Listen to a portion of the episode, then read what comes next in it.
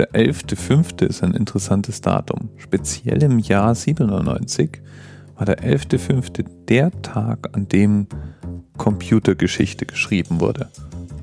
Das war nämlich der Tag, an dem Gary Kasparov gegen den IBM Großrechner Deep Blue im Schach verlor. Was manch einer nicht mehr weiß, ist, dass das nicht der erste Wettkampf zwischen Kasparov und der Maschine war, sondern schon die zweite Begegnung. Die erste fand nämlich schon 96 statt und damals hatte Gary Kasparov in einer im Internet live übertragenen Schachpartie den Großrechner von IBM noch viel beachtet geschlagen und das Preisgeld von 500.000 Dollar eingestrichen. Im Verhältnis zu heutigen Systemen war die Blue trotzdem immer noch relativ einfach gebaut. Wir würden heute nicht von künstlicher Intelligenz sprechen, wenn ein System einen Schachweltmeister besiegt. Denn wir wissen, dass vieles einfach auch mit brachialer Rechenleistung zu erledigen ist und Schach gehört in diese Kategorie. Damals aber war das einer der Meilensteine. Und es war auch nicht das letzte beeindruckende Projekt von IBM, in dem es im Kern um das Abbilden einer menschlichen Fähigkeit oder vielleicht auch einer menschlichen Domäne ging. Ein aktuelles Beispiel von IBM ist das Großcomputersystem Watson. Watson ist ein System, das auf modernem Stand lernt.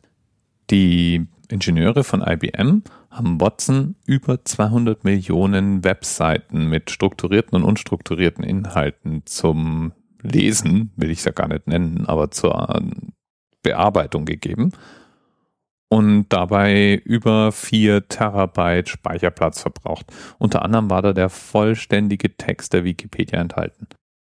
Und danach trat Watson in Jeopardy an, dem amerikanischen Quizspiel.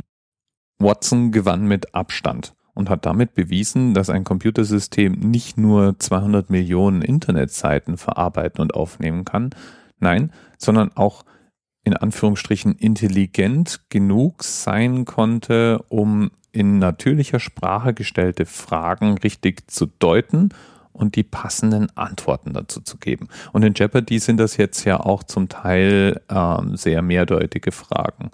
Wir haben es eben mit einem Allgemeinwissensspiel zu tun. Und entsprechend musste Watson natürlich auch Fragen Richtung populärer Kultur etc. entsprechend beantworten können. Wie gut Watson Wissen aus solchen Quellen aufnehmen kann, hat es auch noch in einem anderen Beispiel bewiesen, als es nämlich die Medical License Fragen, die in den USA für das Erwerben des Medical Doctors notwendig sind, beantwortet hat und auch diese Prüfung bestanden hat. Damit ist sozusagen auch noch ganz nebenher der Beweis erbracht, dass man Computersysteme sehr wohl zur Diagnose oder zur Ermittlung von Therapievorschlägen heranziehen kann. Trotz all dieser beeindruckenden Fähigkeiten und Erfolge, die Algorithmen im Bereich künstliche Intelligenz wie Deep Learning zum Beispiel möglich machen, würden Experten noch nicht behaupten, dass sie auch nur in der Nähe von menschlicher Intelligenz wären. Es gibt immer mehr, die behaupten, dass wir da irgendwann mal hinkommen, aber so richtig abgebildet bekommen wir das, was wir menschliche Intelligenz nennen, heute noch nicht. Aber die Vermutung liegt nahe, dass wir das irgendwann vielleicht mal schaffen werden.